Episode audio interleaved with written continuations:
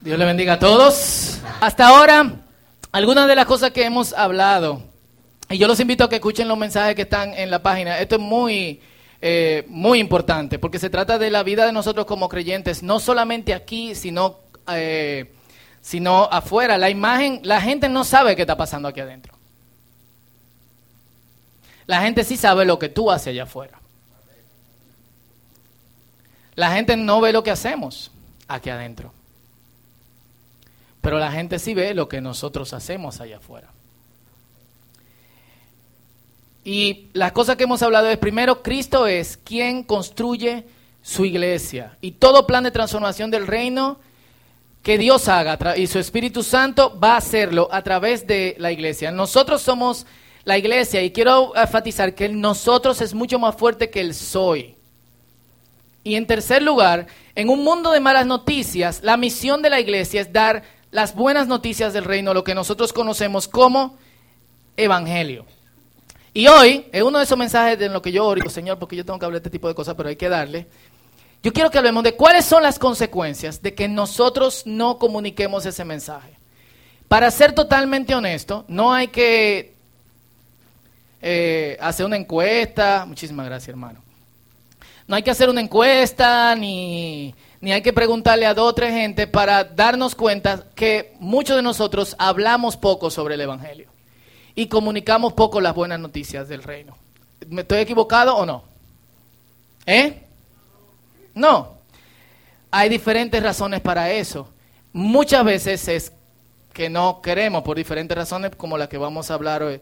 Eh, hoy. Pero ¿qué pasa cuando yo no quiero? Si el Señor quiere edificar su iglesia, y si el Señor va a edificar su iglesia para que su iglesia sea la muestra del reino de Dios aquí en la tierra y dé buenas noticias en un mundo de tan malas noticias, ¿cuál es la consecuencia de eso cuando nosotros no nos abstenemos a esa parte? Y quiero que me escuchen muy bien en el día de hoy. Vamos a leer en el libro de Ezequiel un pasaje poco mencionado, pero muy importante, muy importante. Quizá los que tienen mucho tiempo siendo cristianos le leían mucho este pasaje. Pueden ir buscando el capítulo 3. Y Ezequiel era un sacerdote en tiempos del exilio de, Judá. Para los que no saben rápidamente, el pueblo de Israel fue infiel a Dios y estaba dividido en dos partes. Primero, las diez tribus que estaban arriba, que se llamaban Israel, fueron llevadas por el imperio asirio y la política del imperio asirio era la mezcla interracial. Estas tribus eh, desaparecieron. Hay por ahí cuestiones como eh, los que dicen ser descendientes de la tribu de Dan o la tribu de Neftalí, que se llaman Beta Israel y que viven en Etiopía y recientemente han sido aceptados como judíos, pero realmente es algo que no se pueden confirmar. Desaparecieron. Y las otras dos tribus, cuyos reyes eran esporádicamente fieles, fueron luego llevadas en cautiverio eh, a, Babilonia, que tenía otra política, que no era la de la mezcla racial. Y Ezequiel está entre los que son llevados cautivos. Es un sacerdote que ahora Dios llama como profeta. Y ese libro de profecía está lleno de imágenes. Si ustedes pueden leer el capítulo 1 cuando lleguen a su casa, eh, Léanlo. Mucha de la gente que usted conoce y que son fanáticos del extraterrestre le va a decir que en la Biblia habla de platillos voladores porque lo leyeron en Ezequiel capítulo, en Ezequiel capítulo 1. Y los capítulos del 1 al 3 son como la inauguración del profeta. Es un trato de Dios personalmente por el profeta que dura siete días. Como el luto que se guardaba en, en Israel y como el luto que guardaban los judíos. Una forma de decir Vamos a guardarle el luto a tu sacerdocio y ahora yo te voy a inaugurar como, eh, como profeta. Y muy importante, muy importante para que sigamos el hilo del mensaje, un profeta no es quien te lee la mano, no es quien te dice el futuro, no es la persona que te dice, mira tú, que ahí estás, te voy a decir que el Señor dice que eso que tú estás haciendo,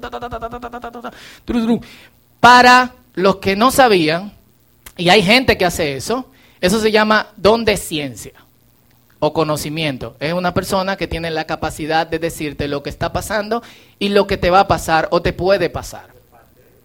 De parte de Dios. Hay mucha gente que te dicen cosas que no son de parte eh, de Dios. Y no vamos a entrar a ese tema porque es sumamente, sumamente largo. Mucha gente confunde el don de ciencia con el don de profecía. Un profeta es una persona que tiene un mensaje de parte, de parte de Dios. No es quien te lee la mano, no es tu tía que te lee la taza, no es la jeva que lee la bola en el circo de París. No. Es una persona que tiene un mensaje de parte de Dios y ese mensaje no necesariamente puede ser del futuro. Ese mensaje puede ser de la Biblia. Ahora, usualmente el profeta confronta.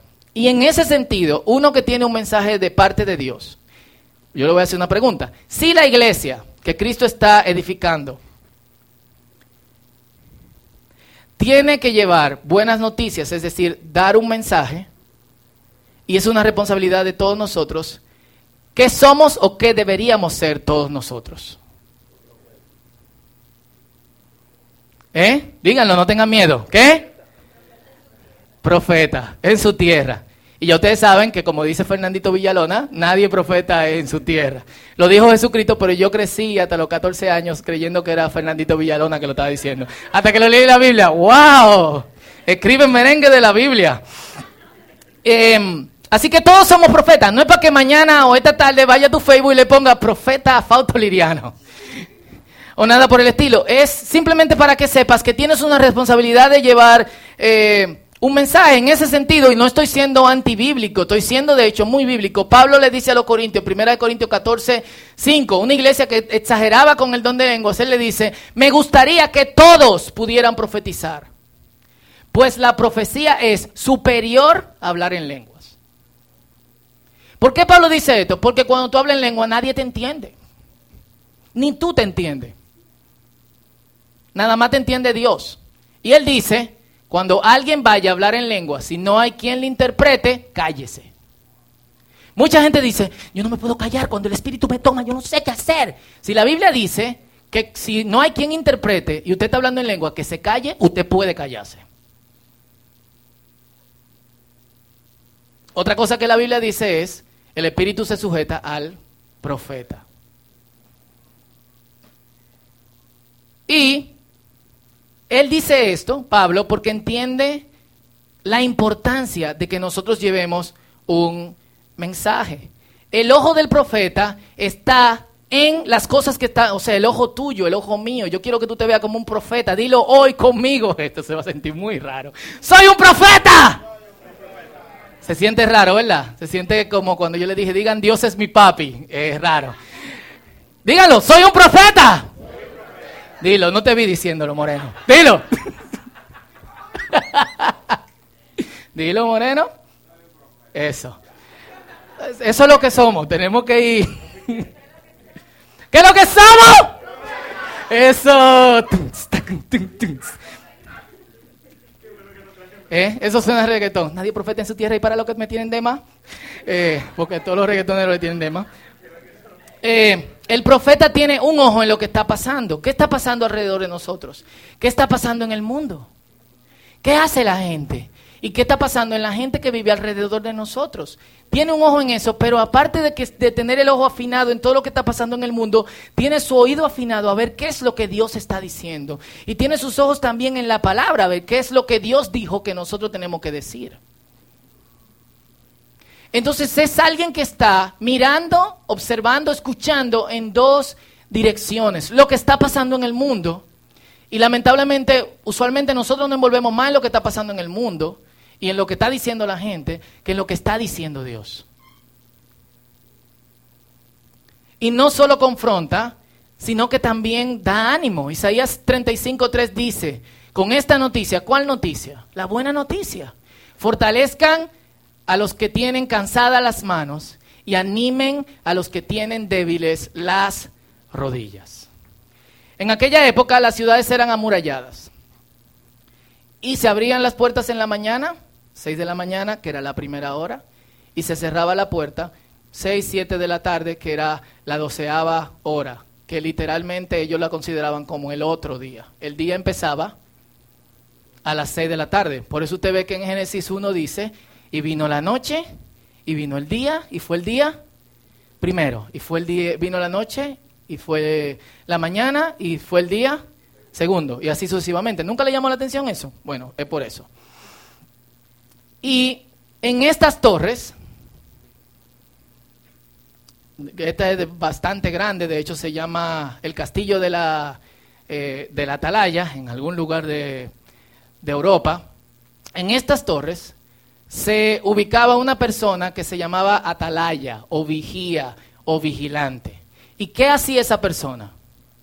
Esa persona observaba quiénes venían y estaba entrenado para saber a qué distancia, a cierta distancia, generalmente lejos, yo supongo que ya a los 35 años tú no podías ser atalaya, 37, 38, porque se perdía la, visión. Si había peligros para la ciudad, y si había peligros para la ciudad, esa persona tenía la obligación de gritar y de decir, ¡ay, guerra! ¡ay, viene alguien raro! ¡Ármense, protéjanse, esto, lo otro, no sé cuánto! Si esa persona no decía que había peligro y venía peligro, entonces estaba muerto.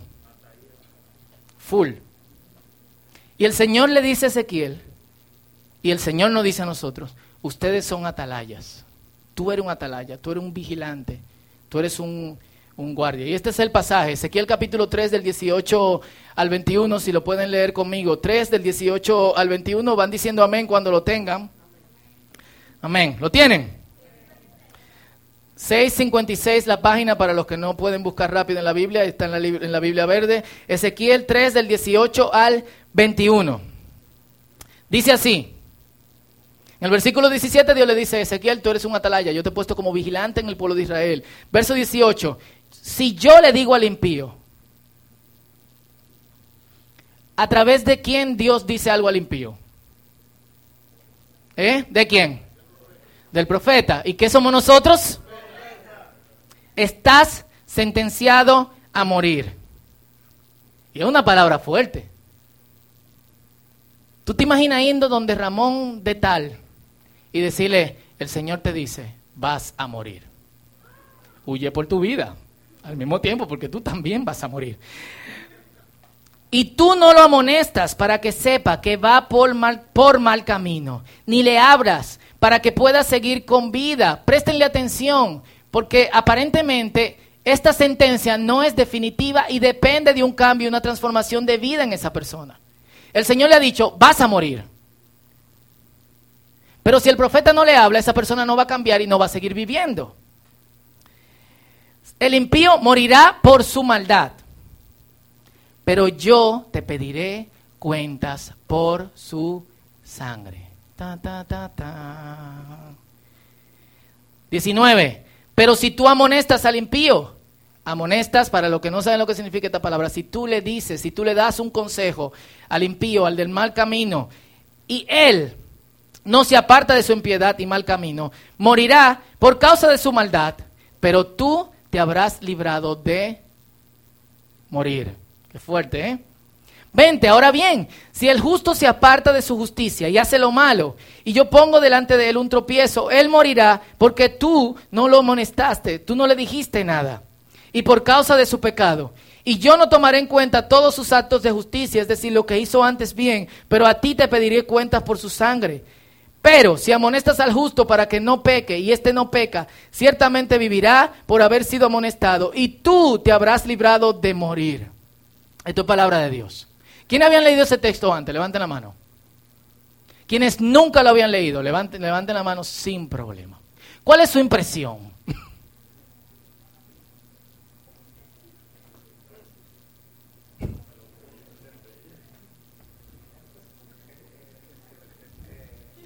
sea, si tú tomas esta palabra para ti, ¿cuál es tu impresión con respecto a esto?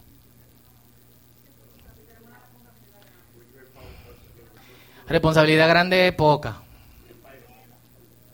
Es poca. ¿Eh?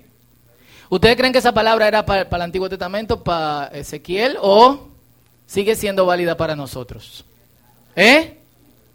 Porque usted puede decir, no, eso, eso era para Ezequiel, eso no es para mí no, sea tan cuadrado. Yo no me voy a meter mucho en los versículos porque yo creo que el pasaje se, se, explica solo. El profeta tiene una responsabilidad y es de dar un mensaje. Y ese, de ese mensaje depende la vida de otras personas. Pero no solamente del mensaje, sino de que la persona escuche o no el mensaje. Pero tú tienes que dar el mensaje. Porque de que tú des el mensaje depende que tú vayas a vivir o no.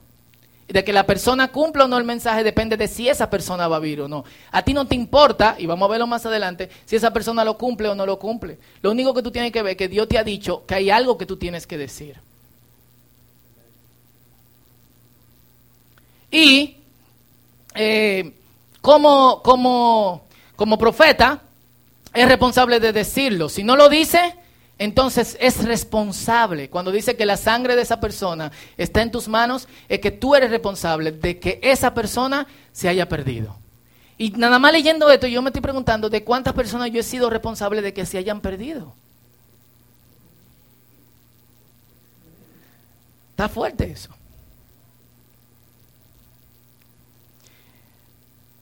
Y yo sé que hay muchas razones por las que uno no quiere hablar. ¿Estamos, ¿Están aquí? ¿Estamos aquí? Perfecto. Eh, una de esas razones es que nosotros decimos que no tenemos capacidad y no tenemos conocimiento. Y yo le voy a decir algo. Y voy a pasar por ese punto rápidamente. Cuando tú crees que hay un mensaje importante, tú lo das y tú buscas la forma de darlo. Lo repito, cuando tú crees que un mensaje es importante, tú lo das y tú buscas la forma de dar ese mensaje. Punto. No es información teológica relevante o importante. Si la gente está adicta, la, hay mucha gente que, escucha, que sabe mucha teología y que escucha muchos mensajes teológicos y no cambia. No se trata de eso. Es de dar un mensaje que es de hecho no es solamente confrontativo, sino también es buenas, es buena noticia, porque si alguien va por mal camino y ese mal camino va a llevarlo a la perdición, o va a ser, supongamos que una vez pusimos un video aquí de un eh, ateo y él decía que alguien le había regalado un Nuevo Testamento y que a él no le importaba lo que decía ese, ese Nuevo Testamento.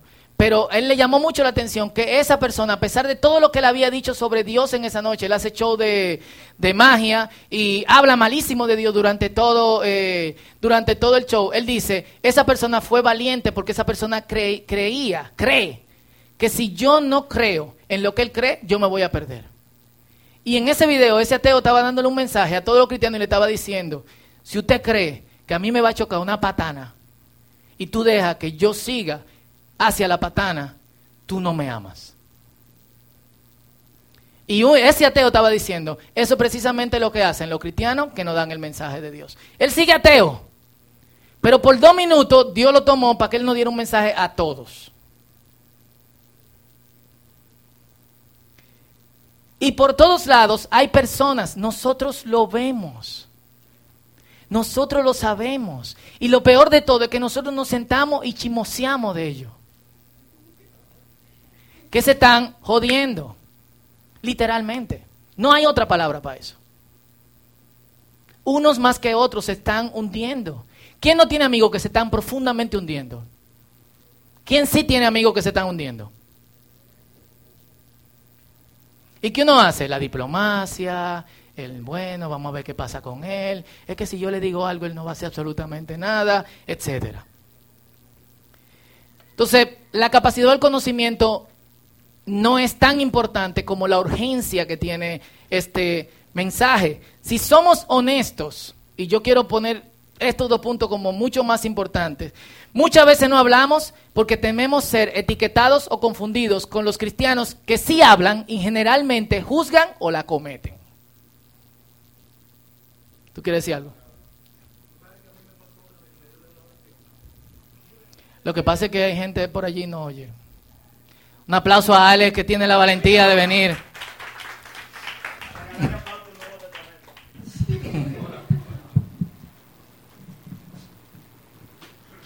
Uno, buenos días primeramente a todos. A mí me pasó en una ocasión, en medio de una oración, estoy orando y me dio como una sensación de, de, llamar a una persona. Cuando la llamo, le digo, estaba en medio de una oración, el Señor me dijo que te llamara y fuera a tu casa a orar. Ella me dijo, bueno, aquí mi abuela está enferma, esto que el otro. Y yo le dije, voy a pasar por ella. Me bloqueó. No sé por qué, no sé si pensó que yo estaba loco, si estaba, pero me bloqueó. Y desde ese entonces como que da da miedo a veces decirle cosas a la gente, darle un mensaje. Muy bien, da miedo. Vamos a, esa- vamos al da miedo en la segunda en una segunda parte. Pero sinceramente, muchas veces uno no tiene, no- uno teme hablar sobre los temas que son importantes y relevantes para la gente. ¿Por qué? Por cómo otros cristianos hablan. Full. Yo, yo recuerdo un, un amigo que tenía un programa de radio y yo usualmente no, no escucho eh, radio, pero como era un programa de radio cristiano en una emisora secular, yo dije, bueno, vamos, vamos a escuchar. Era un programa que estaba al, al mediodía, él y otros dos pastores. Y yo recuerdo que cuando yo prendí la radio, fue la última vez que yo escuché ese programa.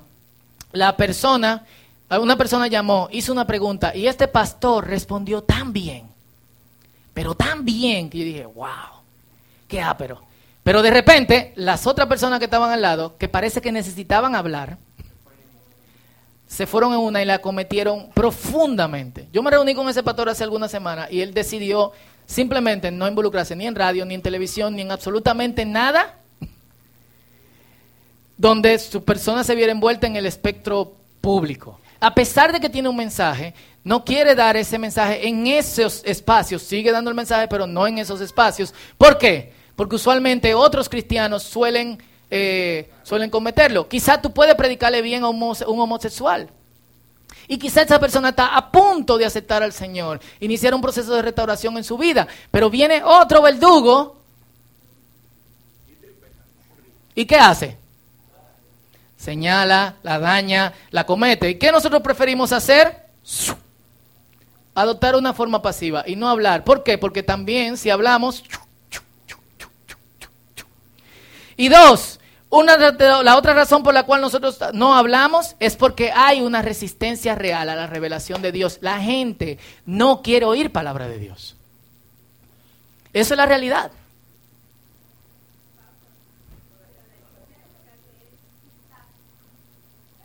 Sí. Vamos, Ay, mira. diga. Yo quería agregar que a veces cuando uno está hablando de la palabra de Dios, hay personas que simplemente no quieren escucharla por temor a ser confrontados. Porque cuando Dios nos habla, siempre como que nos confronta y sabemos que estamos mal. Y lo, único, lo último que nosotros queremos es que nos recuerden, hey, tú estás haciendo esto, tú estás haciendo lo otro. Entonces cuando vienen y te predican, mira, que toca aquello, entonces uno se siente como que, calm down. Eh, vamos a eso, vamos a eso ahorita. Pero la realidad es eso, hay una, resistencia a la revelación de Dios. La gente no quiere escuchar palabra de Dios. ¿Por qué? Porque usualmente cuando se habla de palabra de Dios se dice la mala noticia. Te vas a ir al infierno, te va a embromar, tú vas por mal camino, pero, pero no se dice la buena noticia. Y esa es la gran diferencia. Tenemos muchos cristianos dando muy malas noticias pero están obviando la parte de la buena noticia. ¿Y qué vemos en las redes sociales, por ejemplo? Un, espejo de, de esto.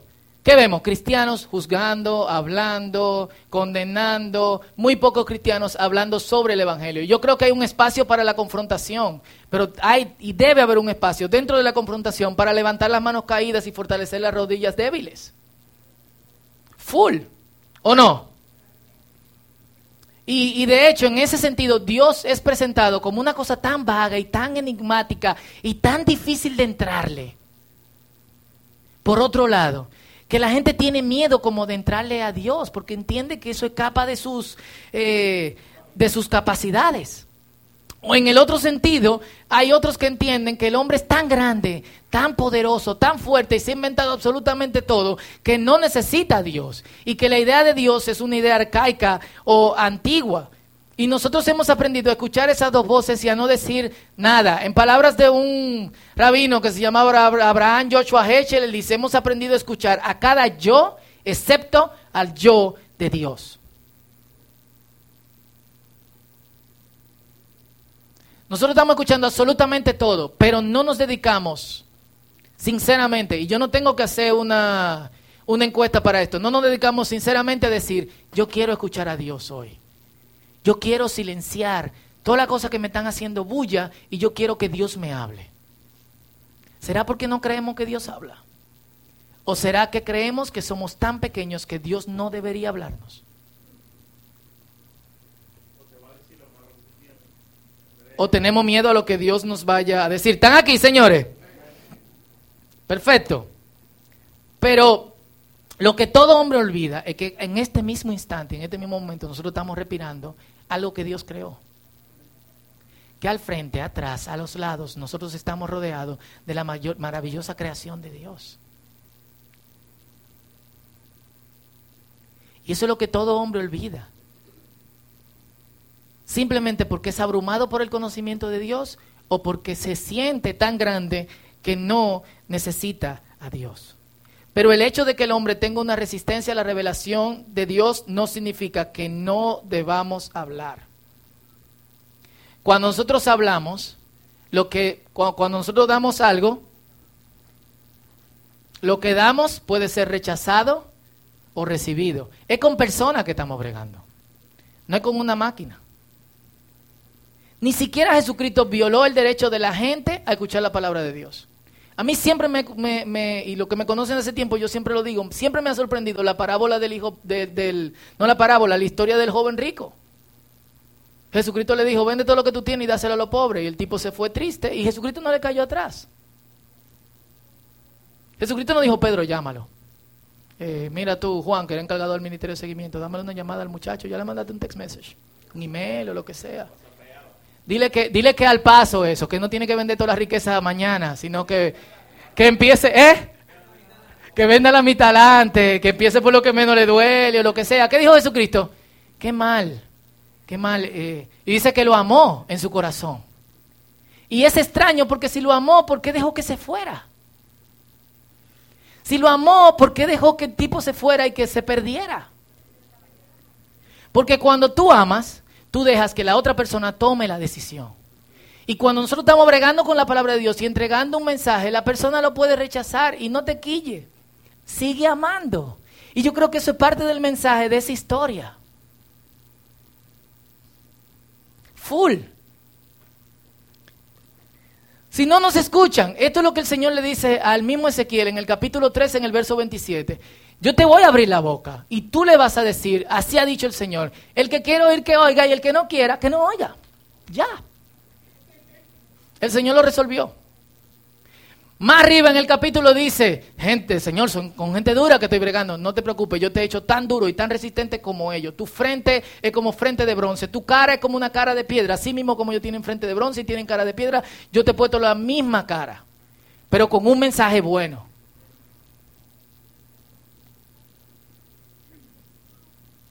Entonces, oiga o no la gente, el mensaje es importante y tu vida depende de ese mensaje. Qué fuerte. Uh, ¿Por qué no tiene que predicar esto? Dios mío. Y, tenemos esa responsabilidad en doble vía. Uno, con nuestros vecinos, la gente que vive alrededor. Nosotros estamos hablando estos días cómo nosotros ser iglesia en este lugar.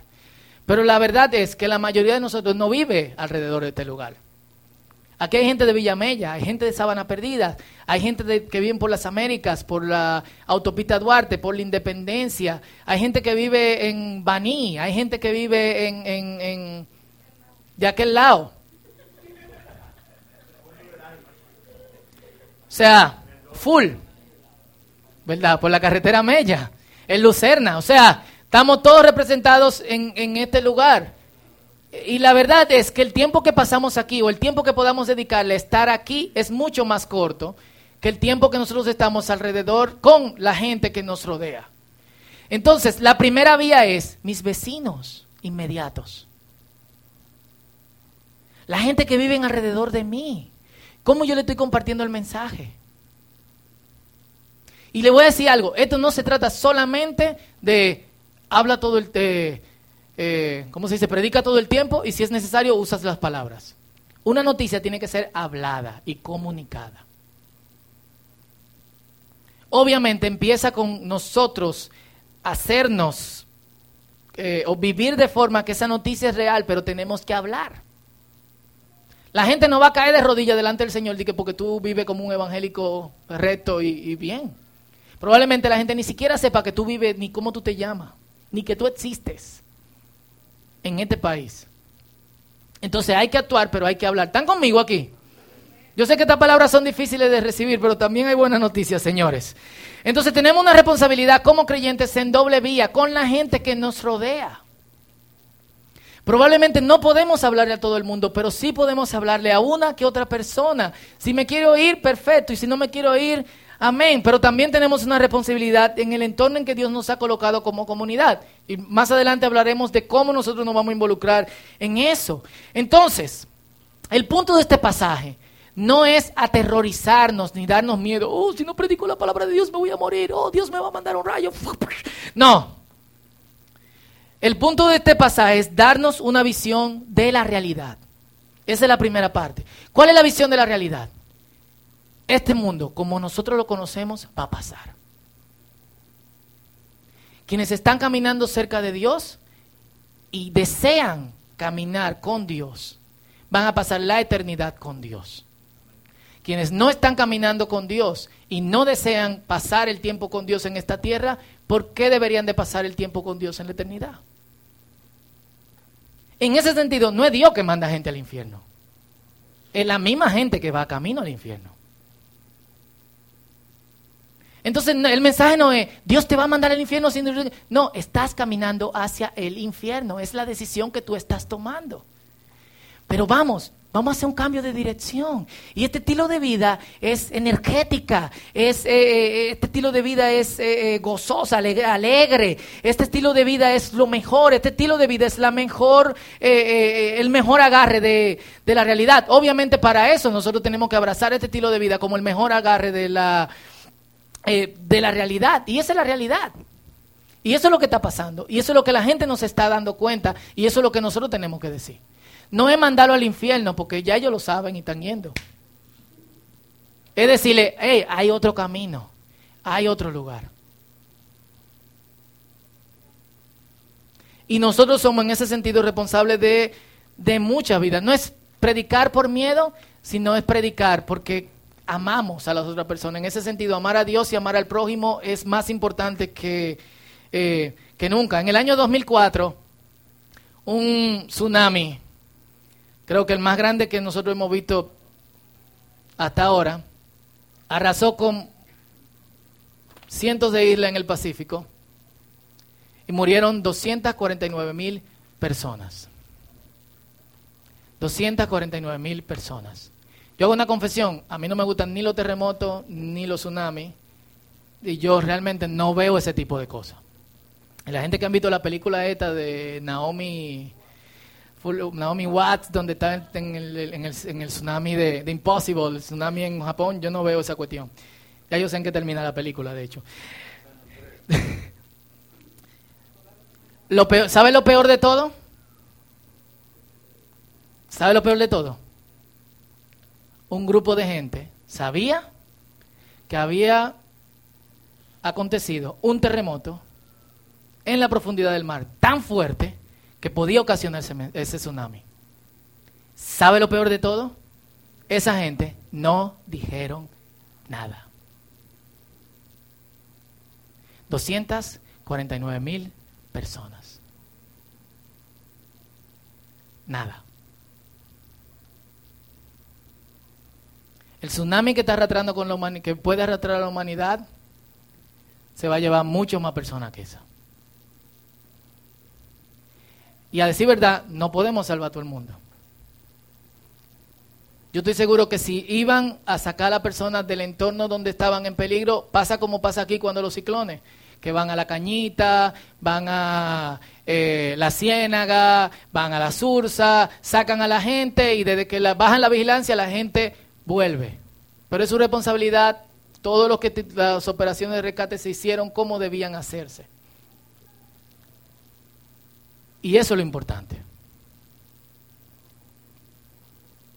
Entonces vamos a darle. ¿Por quién vas a empezar?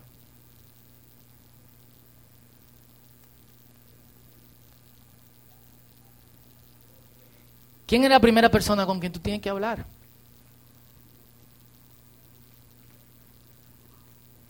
¿De quién tú sabes algo a quien le tienes que decir urgentemente? Tiene que cambiar tu vida. ¿Voy a ir? ¿No voy a ir?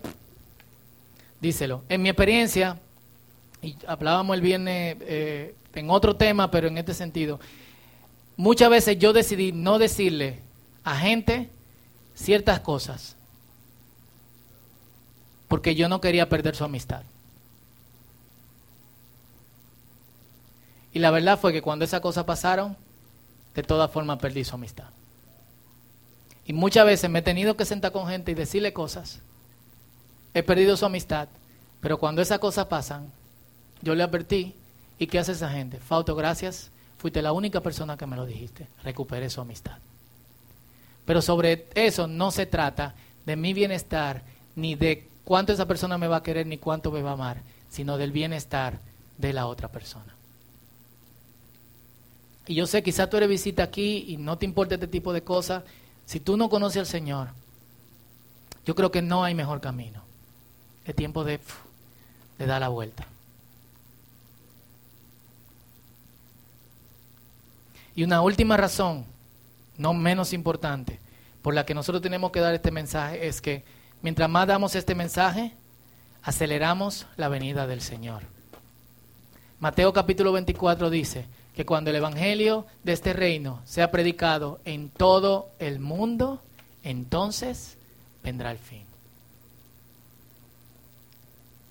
Mientras más rápido predicamos, más rápido viene nuestra esperanza.